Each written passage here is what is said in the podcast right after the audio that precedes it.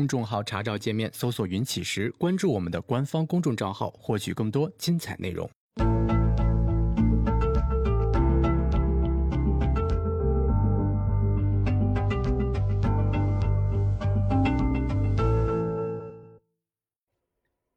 行到水穷处，坐看云起时。欢迎大家来到静言股市。呃，十一之后啊，这个我们大家所有人第一天上班。啊，今天北京下雨啊，然后特别的堵，呃，非常艰辛的来到这儿跟大家来聊天啊。嗯，在过去的这个周末里面啊，呃，就是一直在带孩子玩啊。这个非常巧的是，呃，就是我们自己去动物园逛了一圈然后呢。呃，孩子学校又组织到野生动物园逛了一圈啊，所以等于这一个假期跟动物杠上了。呃，当然因为那个老二太小哈，没敢离开北京。嗯，就是在逛动物园的时候哈，这个难免他们会有一个项目啊，就是动物表演，提上去看动物表演啊，因为比较残忍啊，但是小孩子比较喜欢。呃，然后呢，就跟他去看动物表演啊，然后。呃，首先呢是在海洋馆里面啊，当时有海豚、海狮什么的表演，然后呢是大兴的那个野生动物园里边有那些猴子啊、什么猩猩啊之类的那种表演。就我在看表演的时候，我突然有一个呃挺奇怪的想法哈，就是我我们老说执行有问题，执行有问题，真是太蠢了。就是你你就看看那些动物，对吧？那些什么海狮啊、海豚啊。啊，那些什么猴子呀，什么这个这个，就是他们作为一些动物啊，他们能够去完成人让他去完成的既定的规定的动作，啊，这个很不可思议，对吧？但是呢，当你经过了无数的训练啊，可能是惨无受到的一些训练啊，这个呃不给吃东西啊或者什么的啊，然后呢，他就能够去做到啊，能够去完成这些事情啊，然后。引起来下面小孩子的一阵阵的尖叫或者是一阵阵的笑声。那对于我们来说，我们作为人，我们经过训练，我们怎么可能做不到说把执行给处理好呢？啊，我们跟大家看过那个人的那个神经元的连接那个那个动图嘛？就是人的这个神经，人的神经元的这种重塑的能力是远远强于那些动物的。那你可想而知的是，我们一定比他们厉害的。啊，对吧？那你说我们这个没办法把执行问题解决好，没办法训练好自己，那这个就太扯淡了。所以呢，就是在对事情做反应上，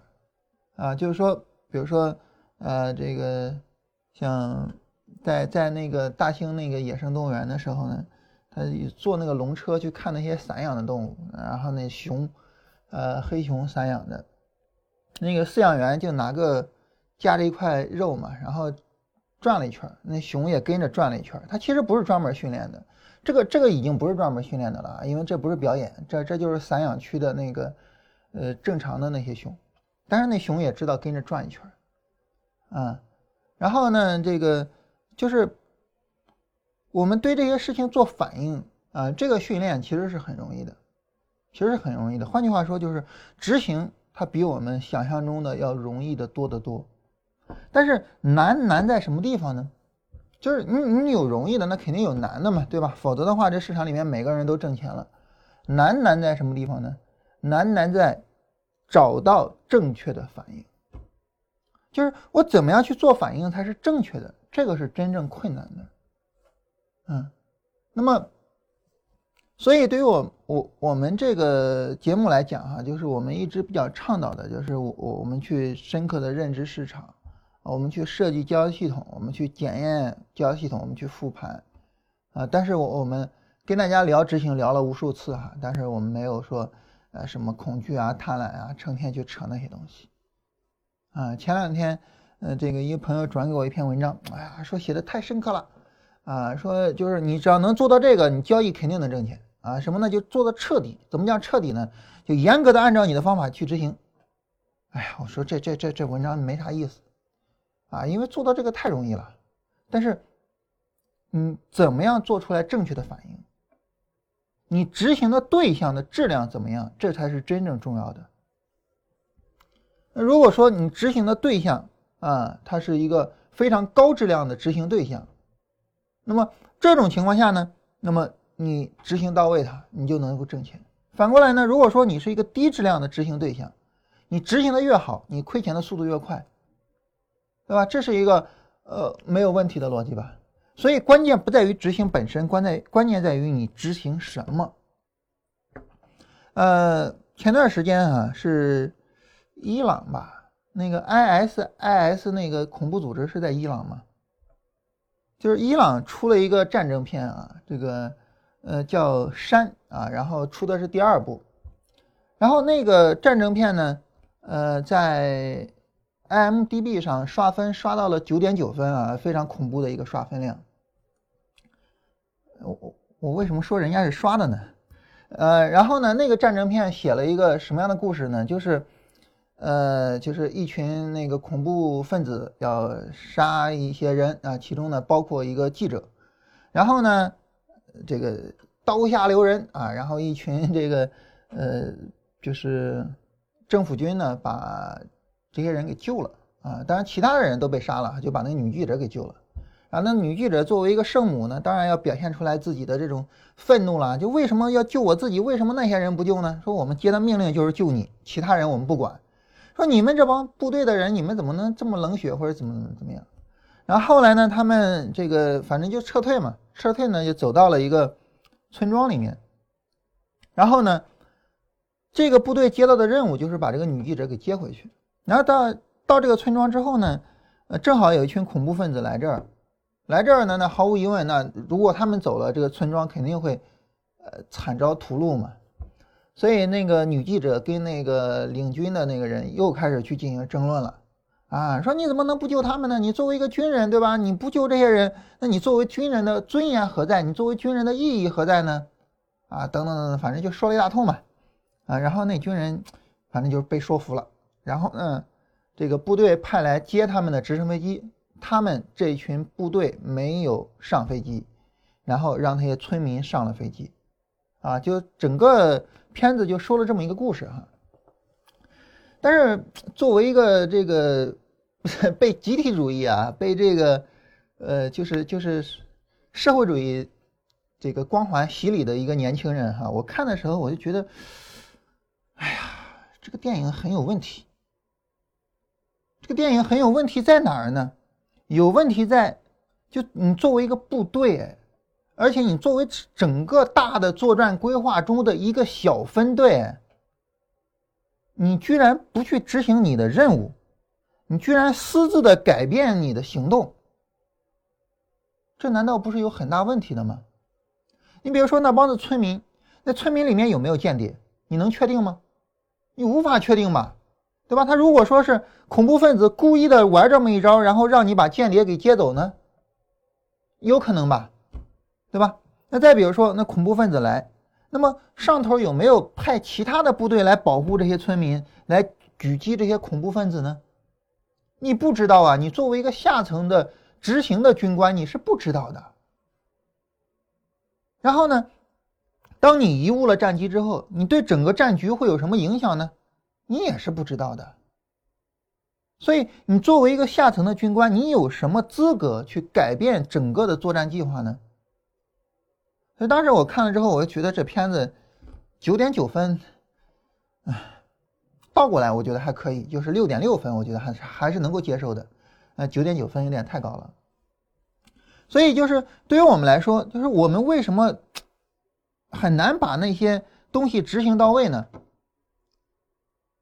为什么很难把那些东西执行到位呢？就在于说，就是我们没有坚定的去信任这个东西，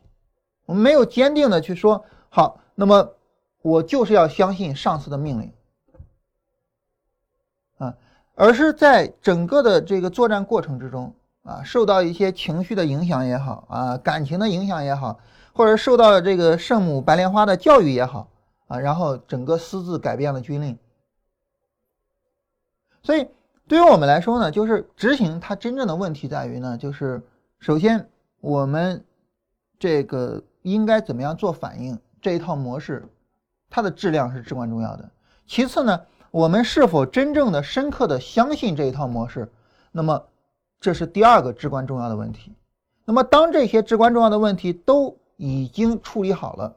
啊，剩下的就是训练了，啊，通过训练让它成为一种直觉反应，这个相对来说就会比较容易一些了。所以呢，就是我简单的哈跟大家呃闲扯这么几句呢，我的意思就是说，嗯，依然有人在给我说这个执行啊或者什么的，但是我想跟大家说的就是，执行它不是那么重要的问题，或者说它不是那么靠前的问题，在执行之前有两个问题要处理，第一个问题就是你要形成一系列正确的反应，第二个问题就是你要相信这一系列正确的反应。第三个问题才是真正说，我我我怎么样去训练，怎么样去能够更好的去执行啊？所以我们那部队对吧？那每天的训练，然后呃，包括身体上的训练啊，包括一些呃思想上的一些，对吧？那为了什么呢？嗯，说白了，不就是为了能够在该执行的时候执行到位嘛，对吧？所以对于我们来说啊，就是。就是关于这些问题哈，我们怎么样能够去呃理解好它？我觉得很重要啊。所以通过两个小故事吧啊，一个呢就是啊动物表演，还有一个是一部电影的情节啊，跟大家简单聊一下这个事情啊。还是希望大家就是呃能够不要太去就是老老老去琢磨这个执行啊执行啊执行啊什么的啊，没必要太老去琢磨这个。当然，咱们今天跟大家聊的话题还是关于道氏，呃，还是关于专业投机原理的啊。我们今天聊第五章，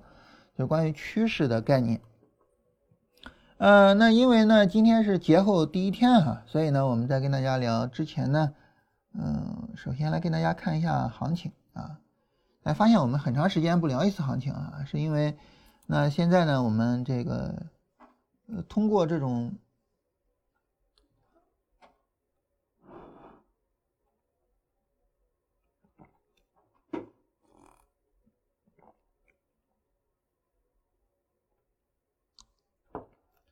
那我们现在通过这种日线的波段的思路去做操作啊，整个操作比较简单啊，不像什么就日线三十分钟那样复杂啊，所以呢，呃，需要看的时候很少。我们上一次跟大家聊行情还是在九月份，我们刚开始，呃，刚开始这个这个就是就是重新开始工作的时候啊，我们当时跟大家。呃，重点看的呢就是这样的一个走势啊，不好意思啊，我开一下 QQ 啊，因为那个没开 QQ 不无法截图。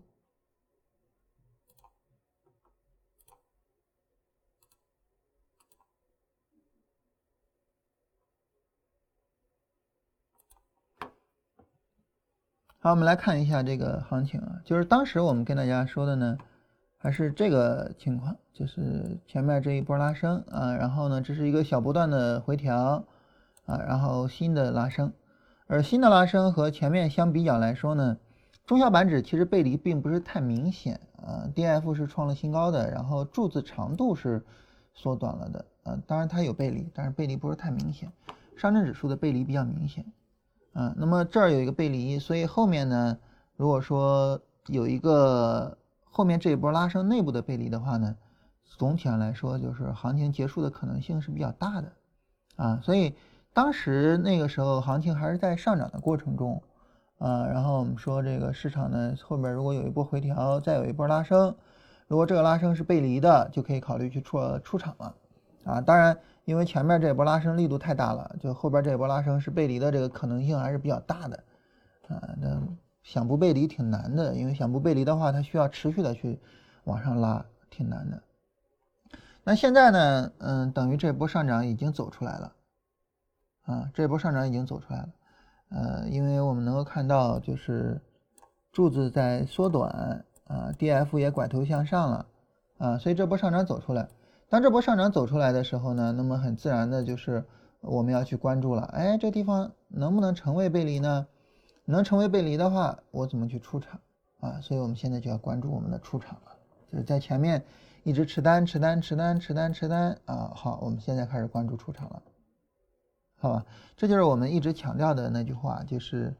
上涨不盲目看涨啊，上涨的时候呢，我们考虑去做出场啊，反过来呢，下跌不盲目看跌，呃，下跌的时候呢，我们考虑去做进场啊，这也是我们的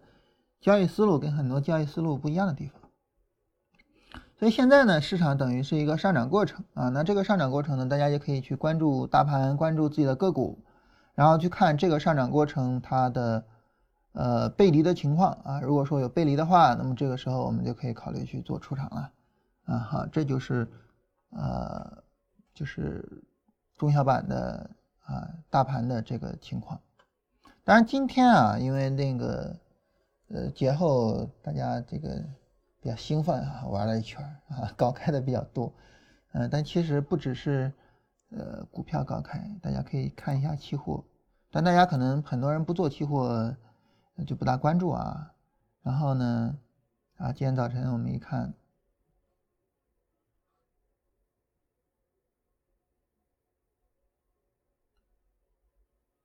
啊，然后期货上呢，你看这个跳空也是有蛮多的。胶板一般没大有人做啊，就是热卷啊，热卷，然后还是有一个明显的调空的，嗯，然后像豆油，你看很明显的一个调空啊，豆粕也有一个挺明显的一个调空，啊，嗯，节前的最后一天是一个暴跌的走势啊，然后今天是一个调空啊，所以其实。都是有调控的啊，就是过节的这个影响啊，这也是为什么在节前呢，很多人会有这种避险的考虑，嗯，一个很有意思的现象啊，就咱们前两天不是跟大家聊期权吗？呃，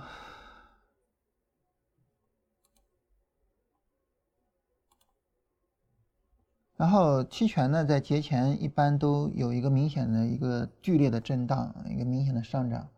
啊，因为对于期权来说呢，它很多这个节前避险啊，所以可能会推升它的期权。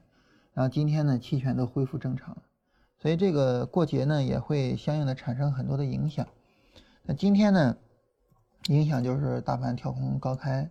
其实这种跳空高开呢，作为我个人来讲，我不是很喜欢。为什么不喜欢呢？因为就这样的跳空高开，整个的让走势的连续性不是很好。嗯，然后当走势的连续性不好的时候，其实就是行情的有效性会变差，因为中间有一段是没有经过充分的多空竞争的，啊，所以行情的有效性会变差。这个时候呢，具体在做处理的时候不是很好处理，啊，当然如果说我们是做这种日线波段的操作，你就不用管它，啊，耐心的等后面的演化，就后面这个过两天。啊，然后大家对这个没感觉了，然后等它的一个演化过程，啊，这是总体上关于行情啊，其实非常简单，没有太多可说的，啊，就是现在新的拉升出来了，然后我们看看这个背离的情况，然后如果说有背离的话，就可以考虑去做出场，当然有背离的话，你出场呢可以直接等日线的情况，啊，也可以降低周期到三十分钟，嗯，或者是到小时图上去找出场的条件。啊，当然，在三十分钟或者小时图上，现在是第一波往上拉，那肯定还要再继续等，对吧？啊，这是总体上关于行情的情况，跟大家简单说一下。嗯，好，那么大家如果说关于行情有什么问题，可以给我们发一下。啊，哎，刚说完有什么问题啊？这儿有有一位朋友说了一个问题。节前豆粕跌了，然后扫了平保线啊，今天又跳空高开，如何应对这种就是很偶然的行情啊？怎么样去应对这种很偶然的行情？所以我刚才就提到啊，就是对于这样的行情。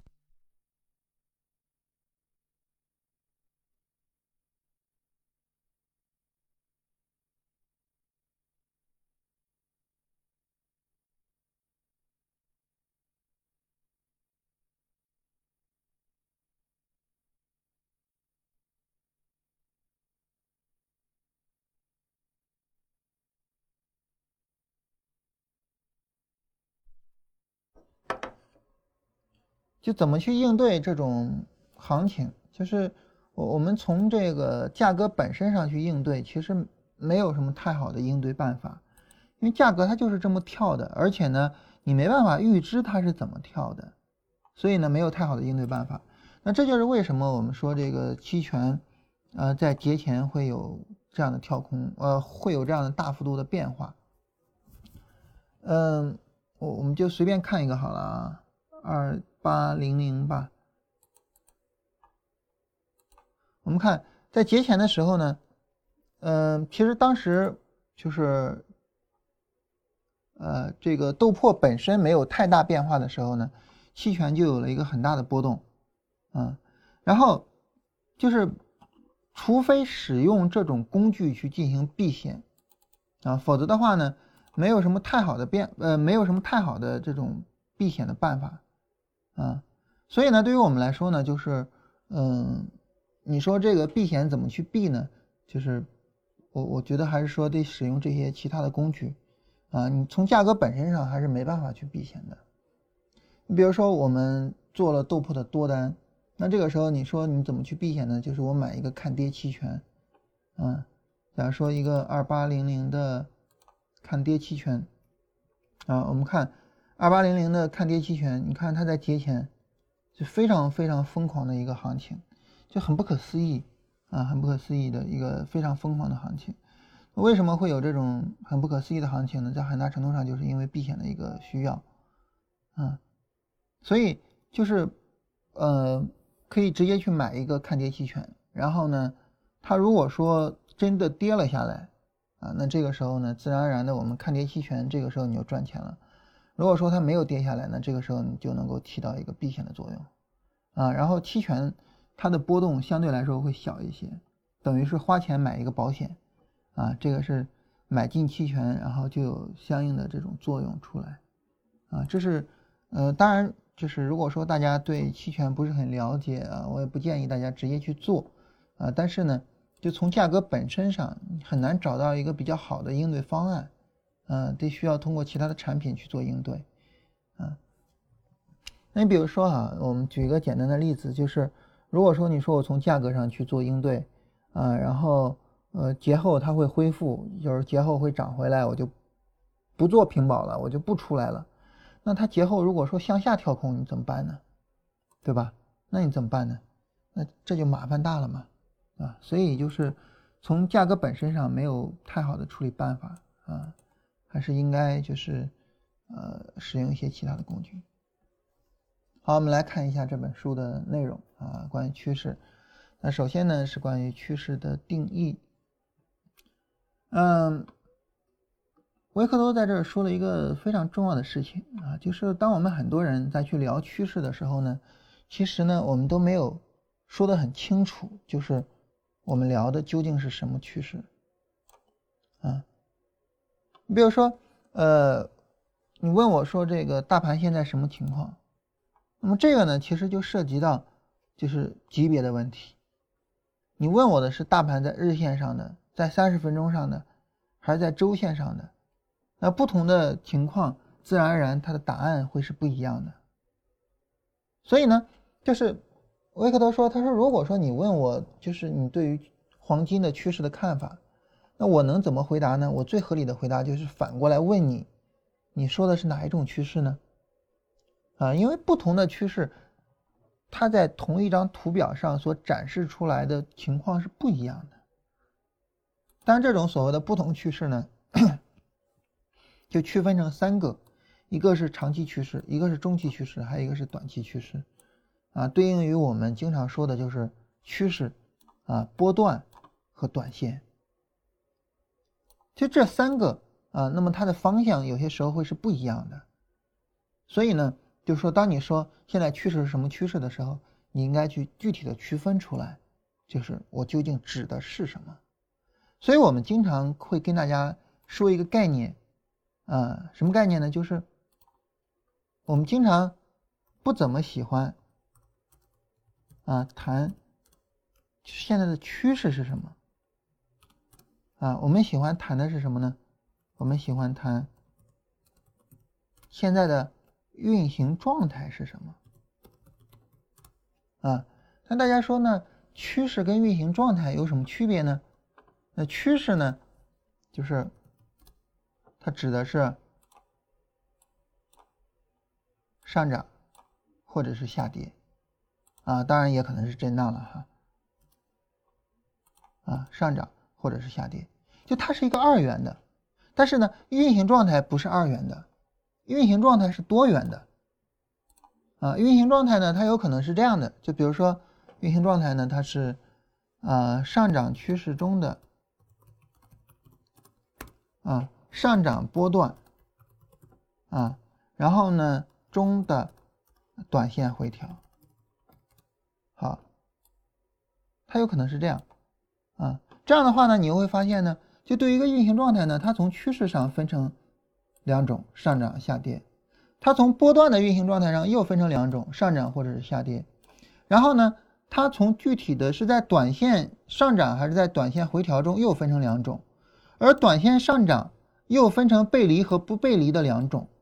就这样的话呢，你就发现总体的运行状态你能够区分出来多少种呢？就十六种，二乘以二再乘以二再乘以二，一共有十六种。就是运行状态这个概念，它不是二元对立的，它不是说呃市场是上涨啊还是下跌啊，不是这样，它是十六元的啊，或者说它一共是有。四个项，每个项又有两个方面的，啊，所以，那么当你明确了市场的运行状态的时候，你才能够知道我要怎么样去做，而不是简简单单的说啊，我现在我知道市场的趋势了，然后我就知道市场应该怎么去做了。不是的，你必须得同时知道它的运行状态，啊，也就是说，仅仅有趋势这个二元，而没有后面的这个是不够的。所以，如果说是一个上涨趋势的啊回调波段的背离段，那这个时候你应该怎么做呢？我们知道，我们就应该去买进，对吧？啊，或者说我们叫背离但不是很准确，我们叫趋势力度去减弱段啊，因为它有可能是背离，也可能是底部抬升，对吧？那好，那你就知道，你就应该去买进。但是如果说它是上涨趋势的上涨波段的回调段，比如说前一段时间的大盘，啊，那你知道你应该做什么呢？你就应该去持有。我知道它现在是回调，我知道它现在在下跌，我知道我的利润在缩水，但是我应该持有，是吧？那这就是明确的一个答案，但是。如果说你问我说现在市场是什么样啊？我跟你说现在是市场是上涨趋势，你应该做什么呢？上涨趋势你应该做什么？没有答案，没有答案，对吧？上涨趋势里面的不同的情况，很明显我是应该做不同的事情的。你就告诉我是上涨趋势，我应该做什么呢？我不知道，我没有答案。所以对于我们来说呢，我们不谈趋势啊，我们不谈趋势。我们谈运行状态，啊，这个运行状态呢，包含趋势，包含波段，包含短线，包含是否有趋势力度的明显减弱，包含这样四个项，嗯，然后每个项里面有两种状态，所以总共有十六种状态。这十六种状态，我们每一种状态对应着一种操作方式。好，那这个时候我们的一个对。行情的判断就是会是准确的，我们对于我们自己操作的判断就会是准确的，啊，我们不是说空谈一个趋势，啊，很多的很多的书啊，很多的资料啊，会是呃比较喜欢空谈趋势的，比如说之前有一个朋友给我推荐过一本书叫《趋势跟踪》，啊，那本作者叫谁我忘了哈，然后他就跟我讲，哎呀，这本书给我的。冲击太大了，哎呀，这个就应该做好趋势，就应该怎么怎么样，啊，然后我就去看那本书，啊，然后，呃，一般来讲呢，我我看每本书之前，我比较喜欢就是在豆瓣上先搜一下，当然那本书呢，我我在豆瓣上搜了一下之后，发现其实呃叫迈克尔卡沃尔写的，然后这本书在豆瓣上搜了一下，其实它的评分不是太高。六点六分，啊，然后基本上豆瓣是这样，就是评分高的里面呢，可能有一些你不喜欢，但是评分低的基本上都是垃圾。所以当时我看到这本书的评分这么低的时候呢，我就觉得，嗯，可能会有点问题啊。但是就是别人给我推荐嘛，然后我也好好去看了一下。看了一下之后呢，结果我发现就是很多的很多的这个呃内容其实没有太大的意义啊。你比如说第一部分趋势跟踪啊，怎么认清这些东西啊，这些这个法则啊策略。下面是介绍了一些人啊，然后说了一些技巧，就是说趋势跟踪有多好多好，又说了一些事情，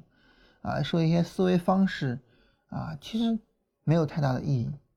啊，然后呢，等到好，OK，那么终于到了这些关于交易系统的部分了，哎呀，我瞬间就懵了，就是他没有提到什么真正有意义的东西，他其中有一个观点，这个观点让我那位朋友大受鼓舞，但是这个观点我认为是匪夷所思的，就是。他说：“如果说有一只股票它能涨到一百块，那么在一百块之前的每一个价格你去买进，你都是正确的，因为你都会赚钱。”我说：“这就扯淡嘛，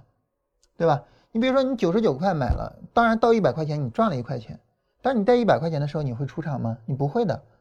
所以你你这一块钱你是赚不到口袋里的，那能能叫赚了一百块吗？你怎么能够讲就是说出来这么不负责任的话呢？”啊，你怎么能够去蛊惑人说啊？就是只要趋势是向上的，你在最高点之前的每一个地方买进都是对的，你只要耐心持有，最终一定能挣钱，这不扯淡吗？那我九十九我买了之后，我到一百，然后呢，它从一百跌下来，然后我耐心持有，我持有的它跌到十块钱，对吧？这难道不是很多散户的命运吗？那么为什么像这种趋势跟踪的垃圾书，就是关于讲趋势的垃圾书，它会？就是犯下如此重要的错误呢，就在于说，他重点聊的叫趋势，他没有聊叫运行状态。当然，对于我们来说呢，我们不仅仅要去聊趋势，我们更要去聊就是这个趋势的运行状态。那我觉得，就这种所谓的运行状态的概念，我我我个人的就是往往我脸上贴贴金哈，我个人认为是一个革命性的概念，就是。不要不要空去谈趋势，不要空去谈什么，你去谈我要怎么做啊？比如说我们讲风口，我们讲互联网，我们讲什么？不要讲这些，你告诉我怎么做。其实当你怎么去做的时候，你会发现，就是很多时候在这些具体的事情上，你未必能够看得懂别人在做什么。但是当你看不懂别人做什么的时候，那就一定是你有问题。啊，我跟大家举一个。很有意思的例子啊，以前我太太工作的那家单位啊，然后当时跟京东合作啊，然后呢，嗯，那时候就他们就觉得，哎呀，电商哇，这这哪有电商搞得成的？京东，哎，随便派个业务员去就好了，然后他们公司就随随便一个业务员，然后就跟京东合作啊，结果没有想到的是，就是京东后来发展的特别快，然后每年能够给他们带来好几个亿的流水。然后那个时候，他们就开始重视京东了。但是当他们重视京东的时候，京东已经不重视他们了。啊，就是如果说当京东找他们的时候，他们能够真正看懂京东的营业模式，他们能够比较重视京东，能够跟京东有一个比较好的合作，有没有可能他们啊不是几个亿，而是更多呢？有没有可能他们的合作能持续下来呢？当然，现在京东已经不跟他们合作了，我我不知道答案。但是我知道的就是，就是有些时候你能够去谈一些概念，但是你不知道怎么去做，甚至当别人去做了之后，你还是看不懂别人在做什么。这个时候你一定要知道，就是你有问题。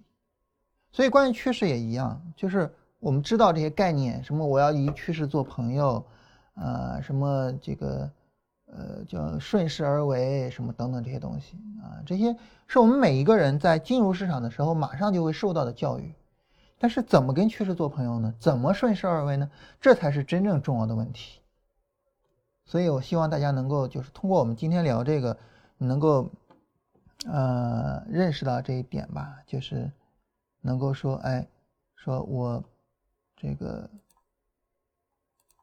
不是仅仅的说。啊，我去看趋势，我还有一个更重要的方面，就是我去看它的运行状态。啊，我知道趋势有十六种运行状态，这十六种运行状态，每一种状态我应该去做什么啊？这个对于我们来说是真正重要的事情，好吧？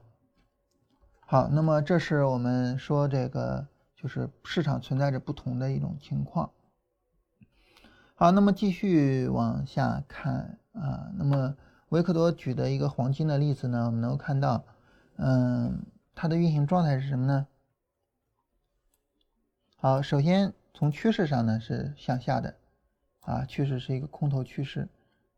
啊，这第一个它是一个空头趋势。第二个呢，它是在一个波段反弹之中。第三呢，就是这个波段反弹下跌反抽力度小，而且这个几乎毫无疑问的会有一个顶部降低的一个动作，所以这种情况下是可以做空的。好，那这就是一个运行状态的概念，而不仅仅是一个趋势的概念。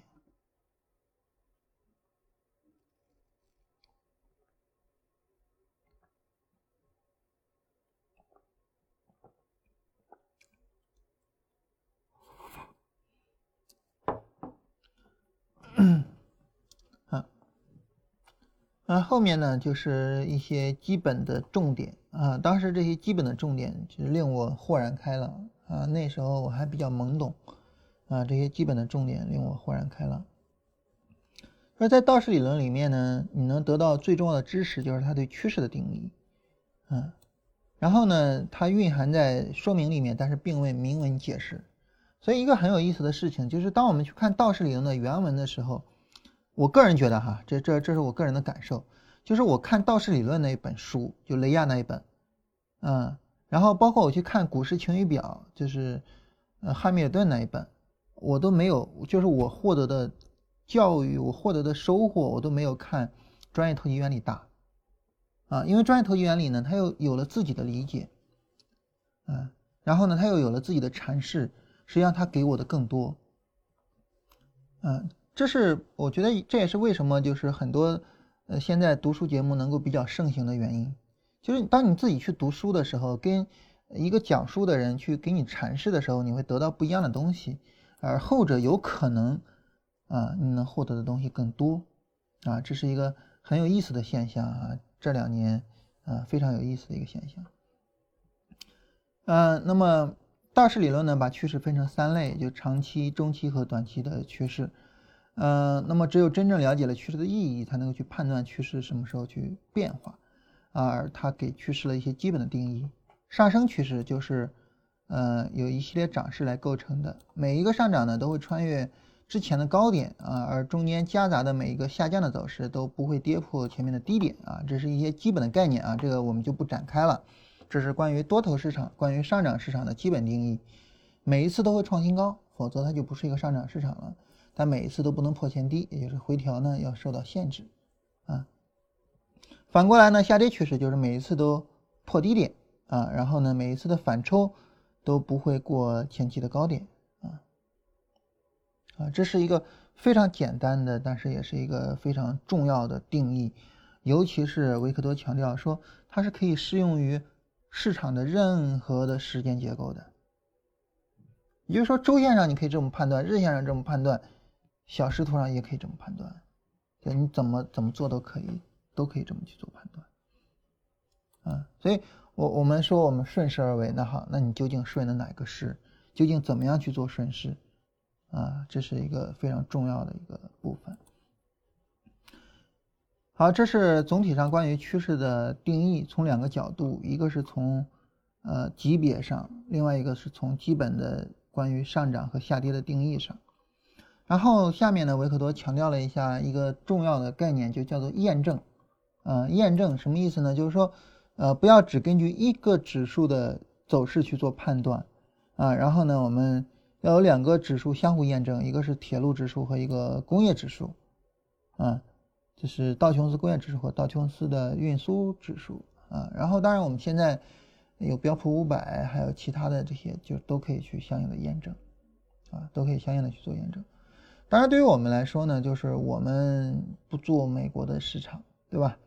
嗯，我我们做的是什么市场呢？我们做的是中国的市场，啊，做中国的市场呢，我们也经常跟大家聊，我们要重点的关注是什么呢？叫沪深主要指数，这十四个，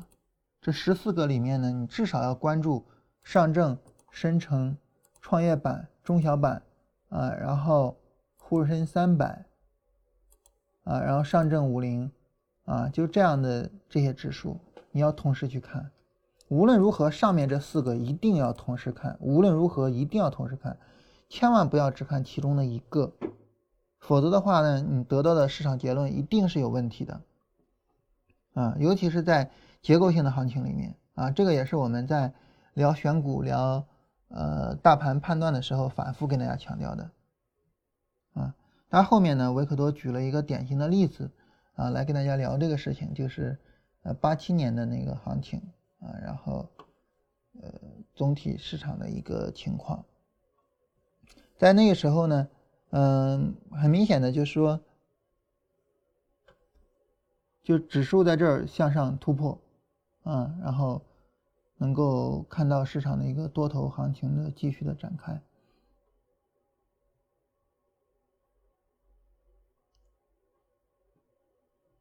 后面呢，呃，维克多说了关于行情的四个阶段，就是把行情分阶段呢，呃，也是很多的理论都会去做的事情啊。你比如说像道氏理论，当然是有这个阶段的，对吧？我们前面讲道氏理论的定理，就分成了这么几个阶段，呃，然后维克多这儿也分阶段嘛，呃，然后史丹温斯坦，呃，也是把行情分成几个阶段，啊，然后波浪理论呢就不用说了，对吧？波浪理论。嗯，本身就是一个对行情分阶段的理论，嗯，这是一个很重要的思维方式，就是行情它究竟处于呃什么样的发展阶段上？它是在一波行情的初期，呃，是发展过程中，还是到了末期？那么决定了我们在操作上的风险和我们的收益空间，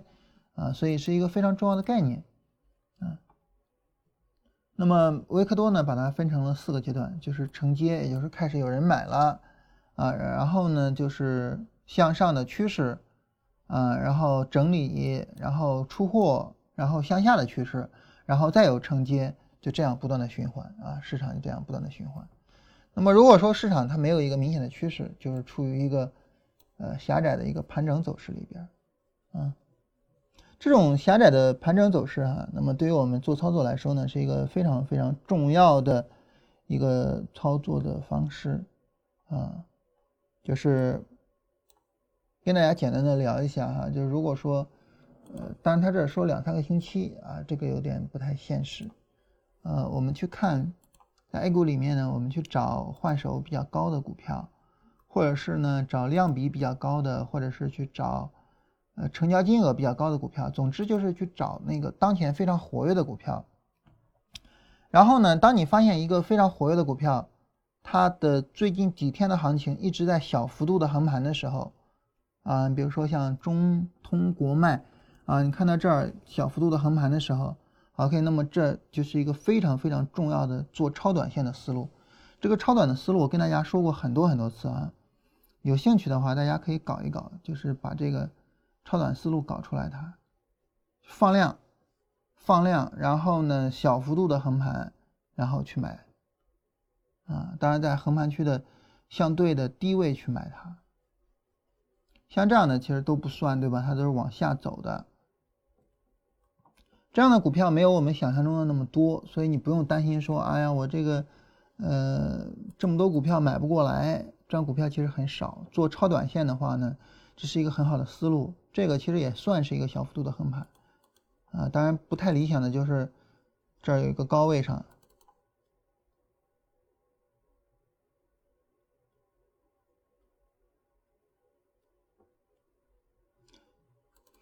呃，这儿拉升之后横盘，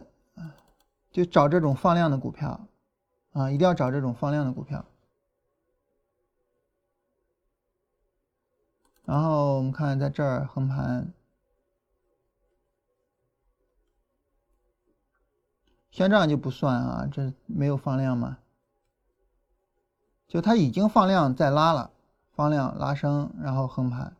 找这样的股票。就是如果说你做超短的话，然后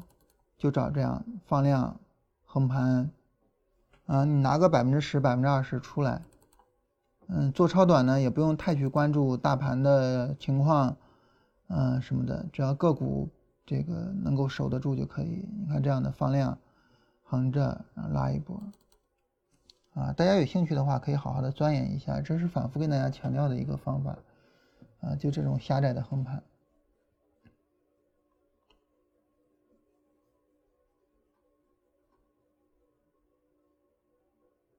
啊，你像这种，这是向下跌的，然后窄幅横盘，向下破位，一个非常大的行情。啊，当然大家可能会说呢，窄幅横盘这种方法为什么有效呢？嗯，原因在于呢，就是在高周期上是一个窄幅横盘，在低周期上它应该是一个小波段。啊，在低周期上它是一个小波段，小波段的有效性是比较强的。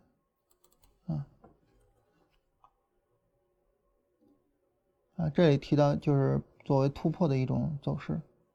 啊，当然我我个人就是我我们发展到现在哈，没必要使用突破的方式，啊，可以更早去进场，尤其是做股票，你要做突破的话呢，它突破它也涨停了，那你怎么办呢？对吧？你不好办，啊，所以突破不是一个太理想的方式，啊，我们可以更早之前进场。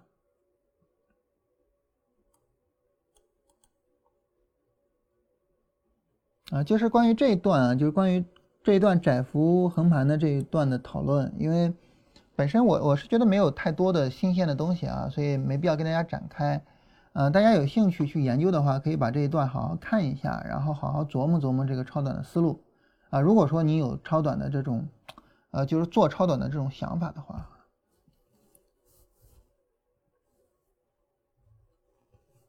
啊，所以在这儿维克多也特别强调说。每天的波动啊，几乎必然是错误的，而且也没有什么价值。但是唯一的一个例外就是这种窄幅的横盘，啊，唯一的例外就是这种窄幅横盘。这种窄幅横盘具有着非常重要的操作价值。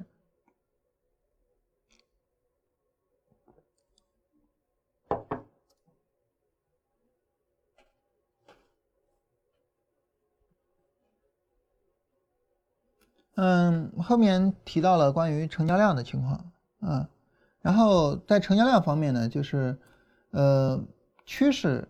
价格呃和成交量，它们呈现出来一种比较和谐的、比较理想的量价关系是比较重要的啊。就是从雷亚开始啊，那个时候大家就比较关心成交量啊，就是他是最早开始关注成交量的嘛。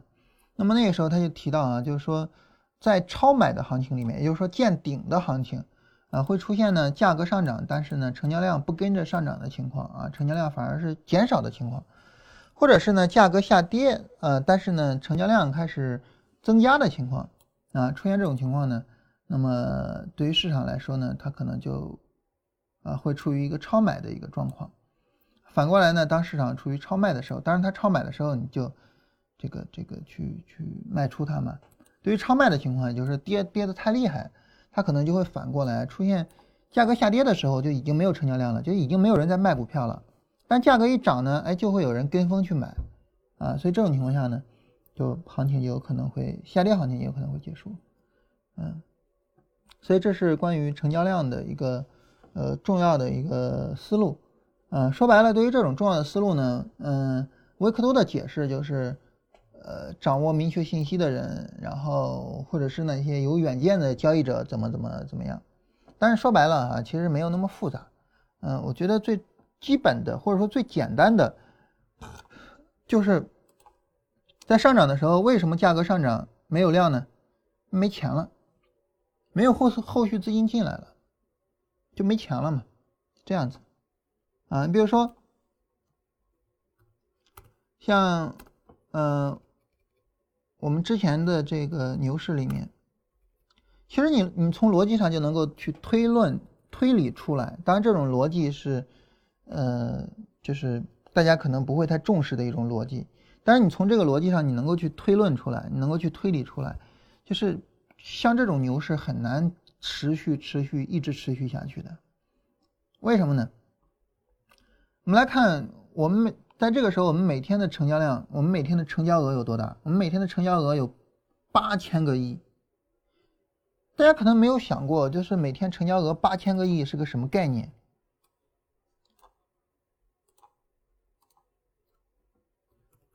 八千亿的成交额。好，我们想我们的手续费大部分是万三，啊，当然因为这个万三里面是万二是交易所收的，所以即便是你低比万三低，你绝对不可能低于万二，因为万二是交易所收的，这个是必须要收的，你不可能低于万二，所以我们就按照最低的来，啊，就按照万二来，那么手续费是多少呢？八千个亿，呃，八千个亿是，呃，八千个亿的万二是一点六个亿吧？一点六亿，啊，这个是手续费，然后还有印花税，印花税现在是千一点五，单边收千一点五是吗？这个我我不太清楚，振兴知道吗？振兴也不知道啊，呃，好像是单边收，呃，好像是收这个这个这个千千一点五，啊，但是是单边啊，好像是啊，单边收千一点五。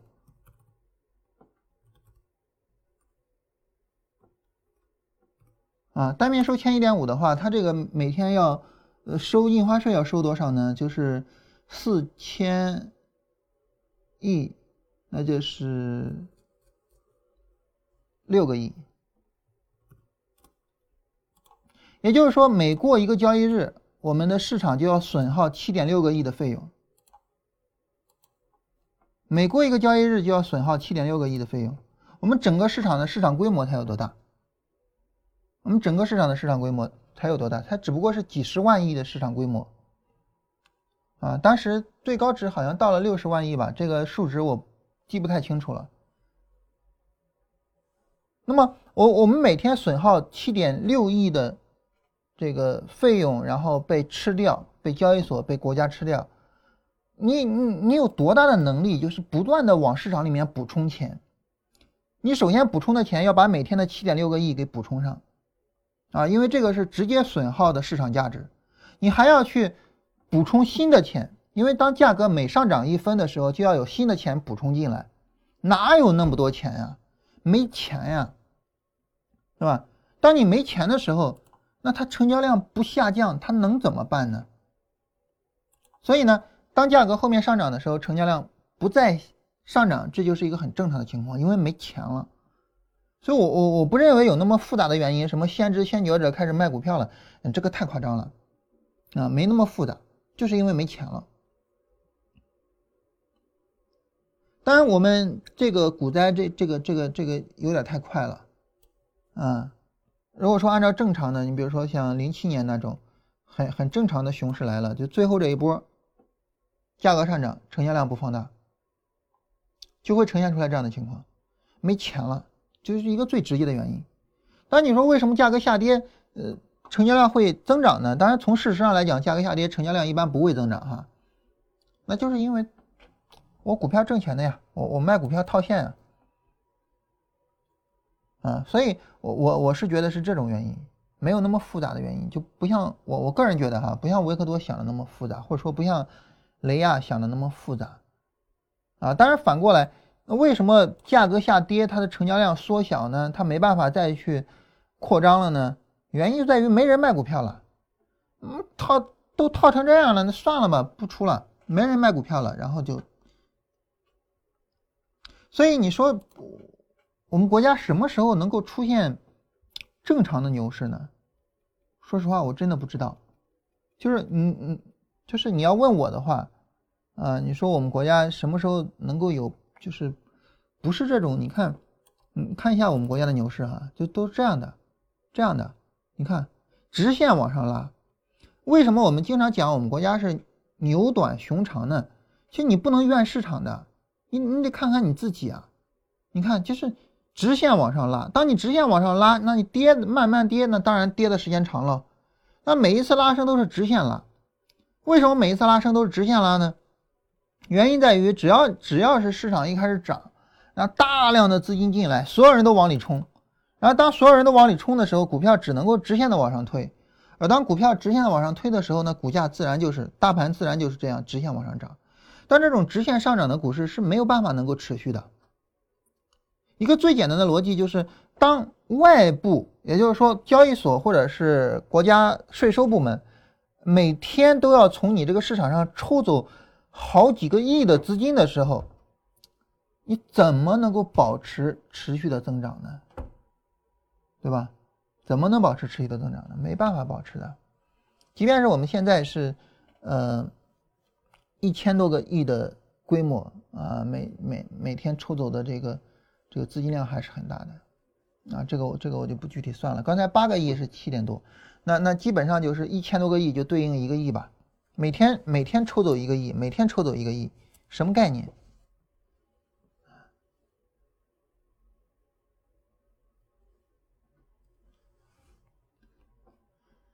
哎，突然想到，你说对于我们来说做交易所还是很爽的，对吧？做交易不如做交易所啊。所以就是当我们去指责中国股市的时候，我们不如反过来去想想我们自己啊。当然，我们每一个人作为一个个体。啊，在这种群体的裹挟之下，我们是没有办法的，啊，就那我们也只能这么着，对吧？我们只有这样，我才能挣到钱嘛。我我们没有办法，但是真的就是没办法怨市场，就所以，我我我这个人的态度就是，我不埋怨市场，不埋怨政府，不埋怨证监会，我就想我自己怎么去挣钱，啊，这是一种最简单的逻辑，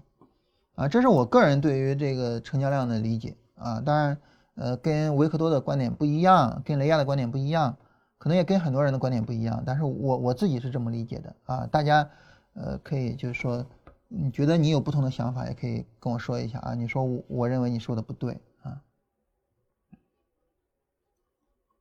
好了，那么最后一个结论说，你今天应该知道了什么叫趋势，什么叫做窄幅盘整啊，这两个是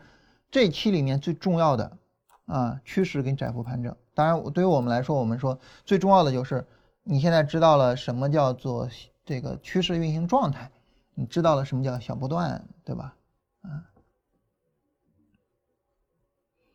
然后呢，后面就是关于趋势和趋势变化的知识啊，就是我们下期的内容啊。后面第六章啊，聊了一下关于啊，其实关于趋势和趋势变化的知识可能在后边啊，就是关于一二三法则和二 B 法则。然后呢，后边呢是聊了一下关于技术分析的优点和缺点啊，这个呢我们下期节目再跟大家聊。好了，那么开始今天跟大家就是沟通一下大家的问题啊，然后大家有什么问题可以跟我们发一下啊，然后我们跟大家去沟通一下。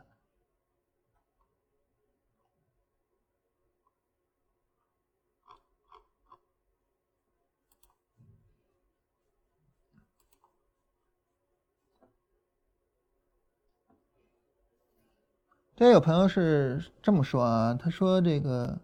呃，听完了你的精读二十四本股票投资经典，啊，这个其实也不算精读了哈，当时每本书只有十来分钟的时间啊，这个后边我们自己勉强勉强的给延长到了二十分钟，啊，其实还是我我个人还是觉得时间太短啊，如果说一本书能给个两小时的话，可能能更好一点，啊，然后。说我对股票有一次经历啊，一个同事说呢，保证有内幕消息啊，然后买了一只股票，然后后来跌了，啊，然后他说那个同事呢想动员很多人在那段时间买那股票，想汇集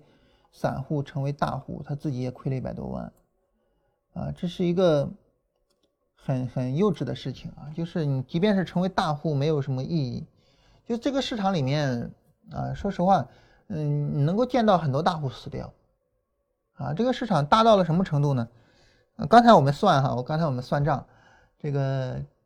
我我们所有人每天交的手续费，我们每天交的印花税就有七八个亿啊，就在牛市的时候。现在即便是熊市，交易量很清淡，也有一两个亿。我我们每天交的手续费就有一两个亿，哎，这是个多大的规模啊！就就别提那些盈盈亏亏了，对吧？啊，因为我我们每个人做交易都知道嘛，手续费在我们盈亏里面占据了部分很小的，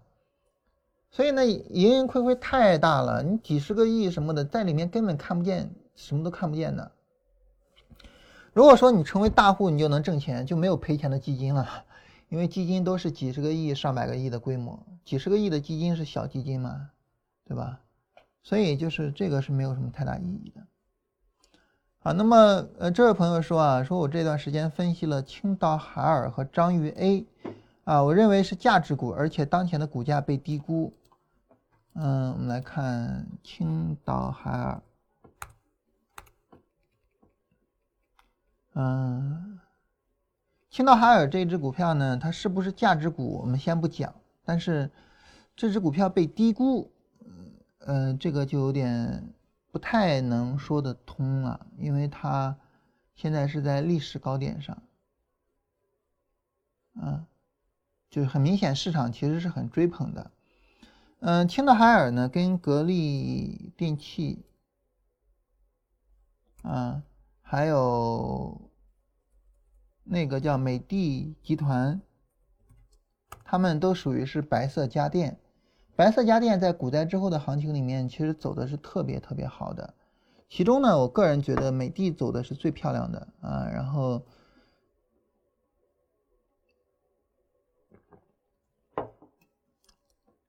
当然这个所谓的走的最漂亮啊，是有主观成分的。因为从主观上来讲呢，美的每一次都给了我们买点哈，你可以在这儿买进，嗯，然后呢，你可以在这儿买进，对吧？然后呢，你可以在这儿买进，嗯，然后呢，你可以在这儿买进，最后在前两天的时候，你还可以在这个地方买进，所以美的呢，嗯，每一波行情都给了非常非常好的进场位，所以美的，如果说你按用我们的方法在股灾之后做美的的话，你应该挣到很多钱了，啊，因为你能做好几波，嗯，做这好几波，你怎么着？呃，就是就是因为美的总共走了三倍吧，走了三倍，然后你做这几波，你你不赚个三倍，那有点夸张了，对吧？啊，所以我我说美的走的是最好的，嗯，格力呢走的就不是太理想啊。怎么讲呢？就是呃，我们看到它在这儿从二月份到九月份有一个停牌，以至于说走势的连续性不是很好，否则的话，它在这附近应该也会给我们进场位啊。然后后面在这儿呢，呃，也算有进场位吧，啊，然后后边这儿这个进场位还是比较明显的小波段的一个进场位，嗯，然后这个进场位不太理想啊，就总之美的呃那个格力走的就不太理想啊，就是比较理想的进场位只有这一个，啊，所以我觉得美的走的比较好，但无论如何吧，就是白色家电呢，总体上在这一波里边走的还是很厉害的。所以，嗯，你你说它是价值股，这个我认同。但是你说它被低估，呃，我我不是太认同啊，不是太认同。啊，青岛海尔呢，走的没有他们几个理想，呃，走的没有他们两个理想，啊，然后尤其是没有美的理想。但是就在这一波里边，还是有一个很明显的进场位的，就前面十四块钱是可以买的，啊，当然咱们只搞技术分析啊，咱们不做基本面，所以这个。然后章鱼 A，啊，章鱼 A 的话呢，是酒类的，啊，高端酒类的，嗯，前面其实酒类也曾经有过行情啊，但是章鱼没怎么涨，啊，走的不是太理想，走的不是太理想，就就这所谓的不理想是跟其他的酒类比啊，你比如说跟茅台比，嗯，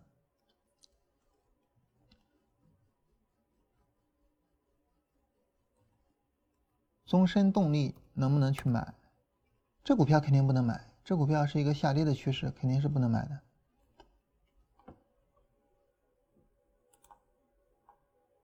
所以总体上来说啊，就是，呃，很多的人呢就问我说，这个能不能说我基本面选股，技术面去做啊？我觉得是可以的，就是比如说像美的那个例子非常典型，啊，基本面给一个选股，然后。通过技术面做，能够每一次都做的非常完美的一个买卖点啊，这个是可以的。嗯，但是呢，呃，当你去做结合的时候呢，其实两边都要能够做的比较好才行啊。在哪儿有欠缺，这个欠缺呢就会被放大，就在整体的操作上，这个欠缺会被放大。所以可能，嗯，你你搞到最后发现，哎呀，我还不如专心的就用一个方法啊。所以从这个意义上来讲呢，就是呃结合。如果能结合的话，当然好，但是，呃，如果说结合的不理想的话，其实问题还是会非常大的。啊，我们看在二十九的时候买宗申动力，我的妈呀！宗申动力在前面牛市的上涨过程之中，在这儿有过一次波段回调。嗯，对，这个波段回调是跟大盘几乎同时的。嗯，这个波段回调里面呢，在这儿有一个佛手的买点，然后在这儿出过一次绿柱，啊，然后在这一次绿柱里面，其实应该讲还是比较明显可以买的，因为它很明显的比大盘要强。啊，就是这一波拉升，很明显的是比大大盘要强的。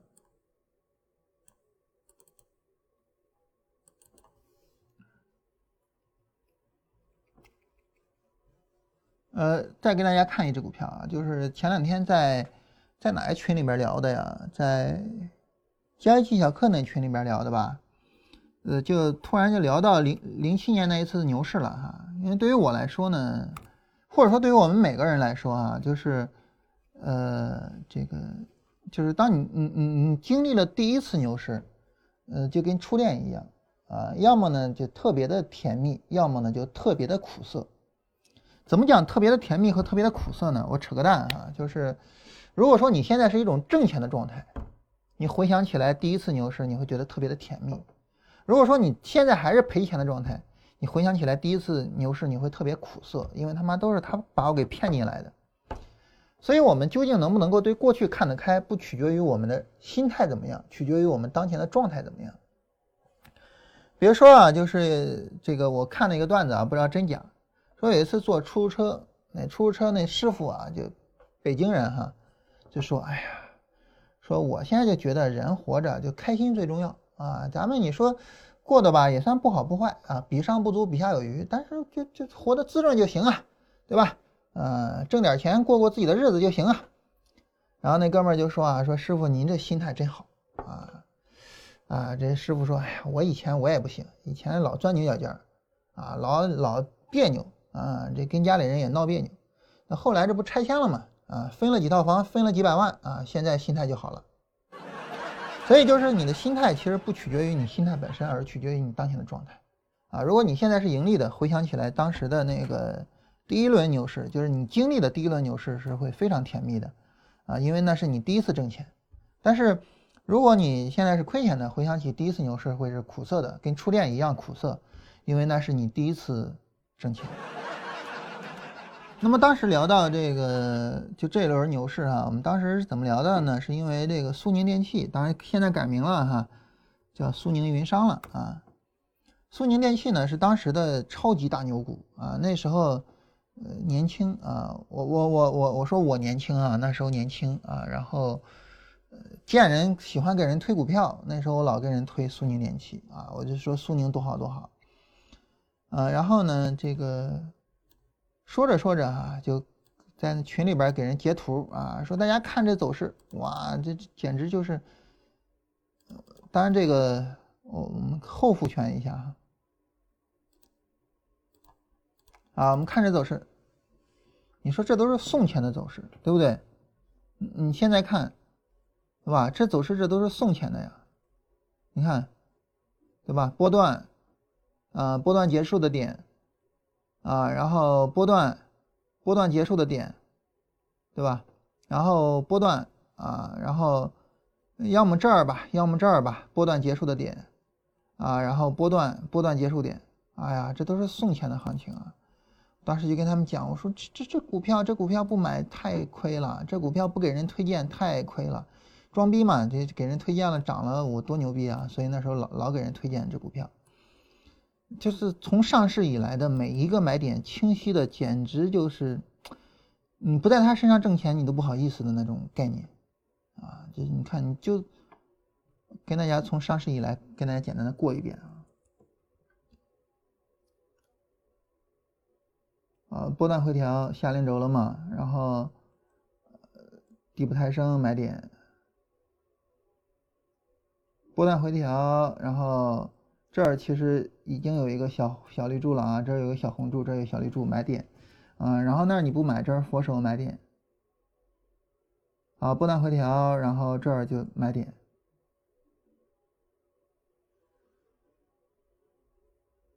下零轴波段回调。啊，然后这个地方多少内背离啊，当然买进的价值不是太大，但是这个地方小绿柱嘛，买点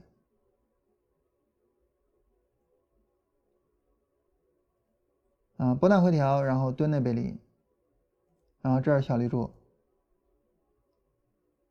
啊，波段回调这儿买买点啊，就每一次清晰的太清晰了，所以就是。呃，当时我在群里面聊了之后啊，你比如说这儿是买点嘛，很很非常清晰的买点。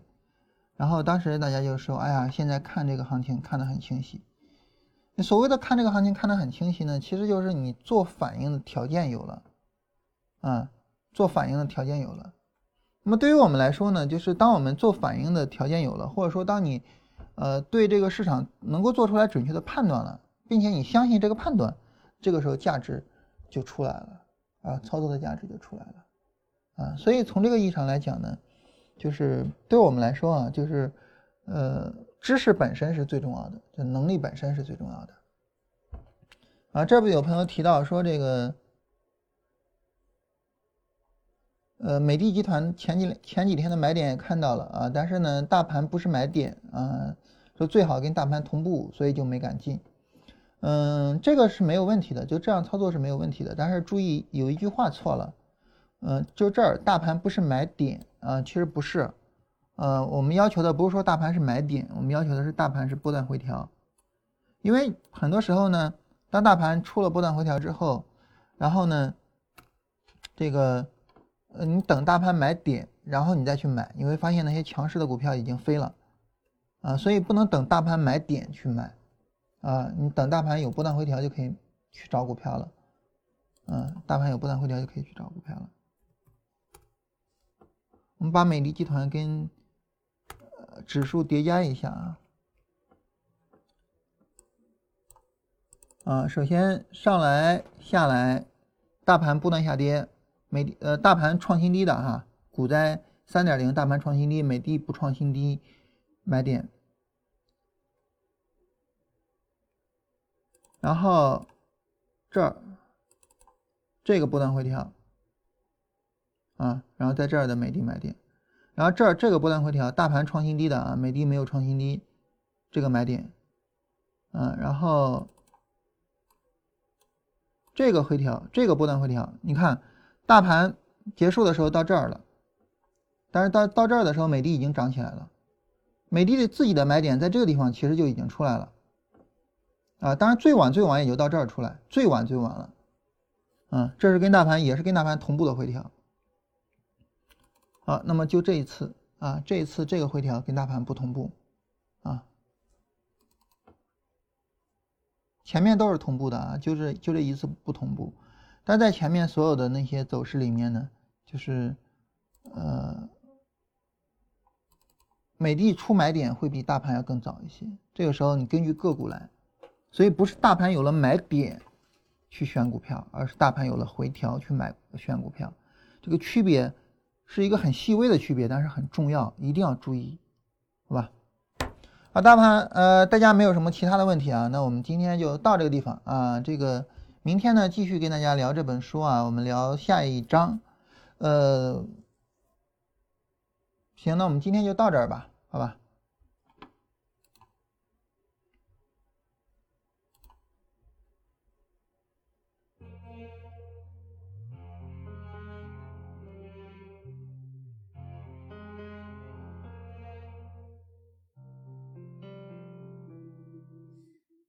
是你瞳孔陪你把错爱都安放，俯瞰我心脏的一丝星火也万丈，